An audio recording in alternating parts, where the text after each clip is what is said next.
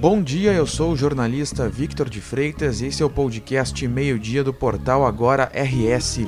Você confere aqui um resumo das principais notícias desta quarta-feira, 2 de fevereiro.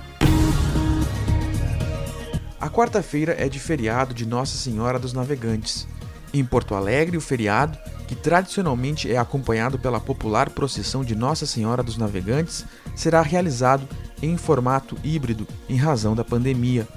A programação inclui um cronograma de comemorações que começaram no dia 23 de janeiro e terminam hoje, no dia da padroeira da capital.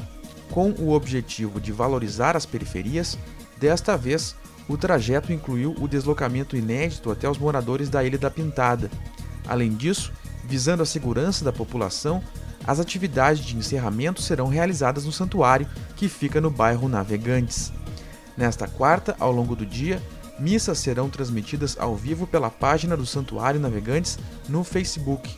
Depois, às sete e meia da noite, a imagem de Nossa Senhora dos Navegantes será entronizada, passando por um carpete azul de 30 metros com iluminação cênica.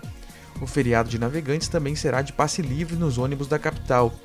Quanto ao funcionamento do trânsito, haverá bloqueio na Avenida Sertório entre as ruas Voluntários da Pátria e Santos Pedroso. O acesso à Ponte do Guaíba permanecerá liberado nos dois sentidos. O gabinete de crise do governo do estado emitiu alerta pela segunda semana consecutiva para todas as 21 regiões Covid do sistema 3As de monitoramento, que é responsável pelo gerenciamento da pandemia no Rio Grande do Sul.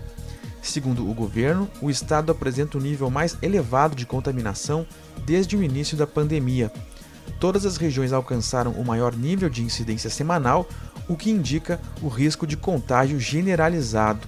Em sua fala, o governador Eduardo Leite disse que, mesmo que a ocupação de leitos não acompanhe o número de casos, como observado em ondas anteriores, há um aumento da pressão sobre a capacidade de atendimento hospitalar, indicando a necessidade de agir localmente para reduzir o risco de contágio.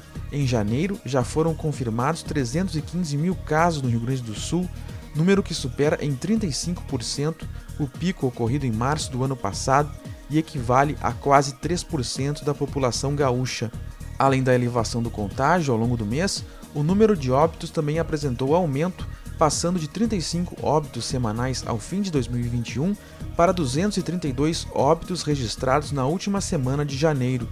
Com isso, a taxa de mortalidade semanal se equipara aos níveis de agosto de 2021.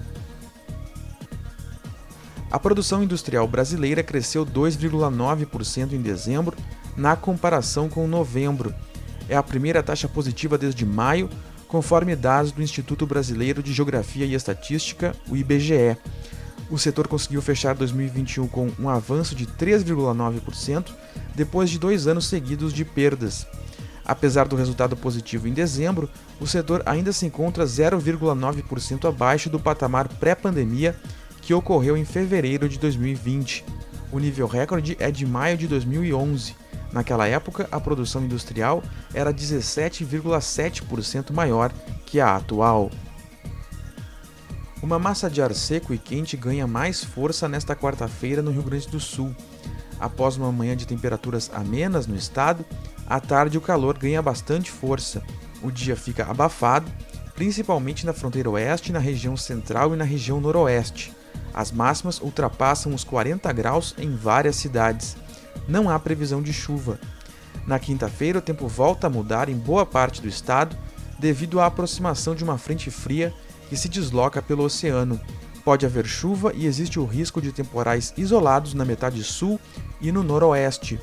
Nas demais regiões, a previsão é de pancadas de chuva na parte da tarde. A tendência é que o tempo continue instável na sexta-feira e as temperaturas voltem a ficar amenas. Esta edição do meio-dia chegou ao fim, mas você fica sabendo o que acontece no estado em agora no rs.com. Obrigado pela companhia e até o meio-dia de amanhã.